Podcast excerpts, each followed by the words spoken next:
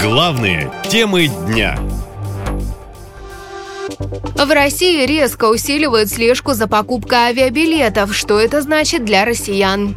О том, что в стране расширят перечень данных о бронировании авиабилетов, рассказали журналистам эксперты авиарынка. Теперь авиакомпании будут обязаны передавать государству дополнительные сведения.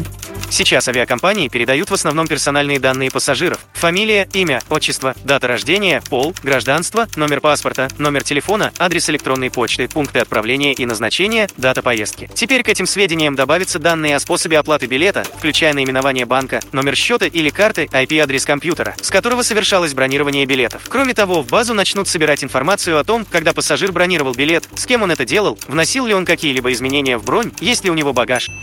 Пресс-служба Ростеха, а также другие операторы российских систем бронирования билетов заявили, что работают по правилам, которые устанавливает государство. Мол, если власти просят передавать дополнительные данные, то они обязаны это делать. Напомню, недавно стало известно, что скоро сотрудники ФСБ получат право изымать загранпаспорта прямо на границе. А МВД и органы МИД уже могут это делать, рассказывает юрист Сергей Власов. Я изучил информацию, и официальным основанием для изъятия документа будет служить несоответствие сведений, если персональные данные его владельца не совпадают с теми, которые содержатся в базах госорганов, если персональные данные владельца не совпадают со сведениями, указанными в других документах, например, в визах или билетах, при несоответствии пометок в штампах о пересечении границы, если загранпаспорт не пригоден для дальнейшего использования. Коротко говоря, придраться теперь могут к любой кляксе или сами нанести урон документу и что вы докажите. Или на вокзале в билете у вас пару букв местами поменяют и пиши пропало. Многие эксперты связывают такие меры с грядущей мобилизацией, мол, в прошлый раз из страны успели убежать сотни тысяч уклонистов, и власти не хотят повторить свою ошибку. Это подтверждает и целый пакет так называемых военных законов, которые Дума приняла летом. По ним, в частности, невыездными автоматически станут все, кто получил электронную повестку.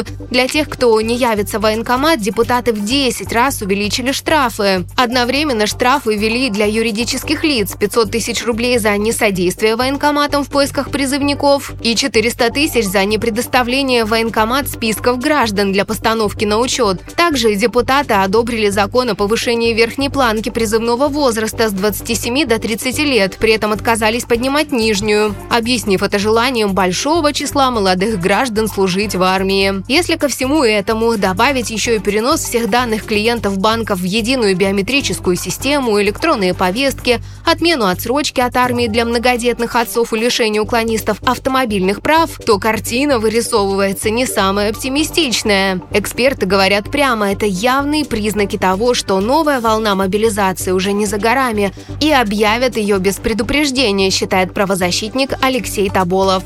Для того, чтобы призывать людей, не надо ничего объявлять. Она уже, все уже объявлено указом президента. Да, и в любой момент эти призывные мероприятия по мобилизации, они могут быть активированы, и все будет происходить из целесообразности и необходимости Министерства обороны. И действительно, официально в России частичная мобилизация закончилась в конце октября прошлого года, но Владимир Путин до сих пор не подписал соответствующий документ, поэтому продолжить ее могут в любой момент. По данным журналистов, потерянная СВО большие элита уже бежит за границу и отправляет туда своих детей, а на фронт кому-то идти нужно. Наша лента. Коротко и ясно.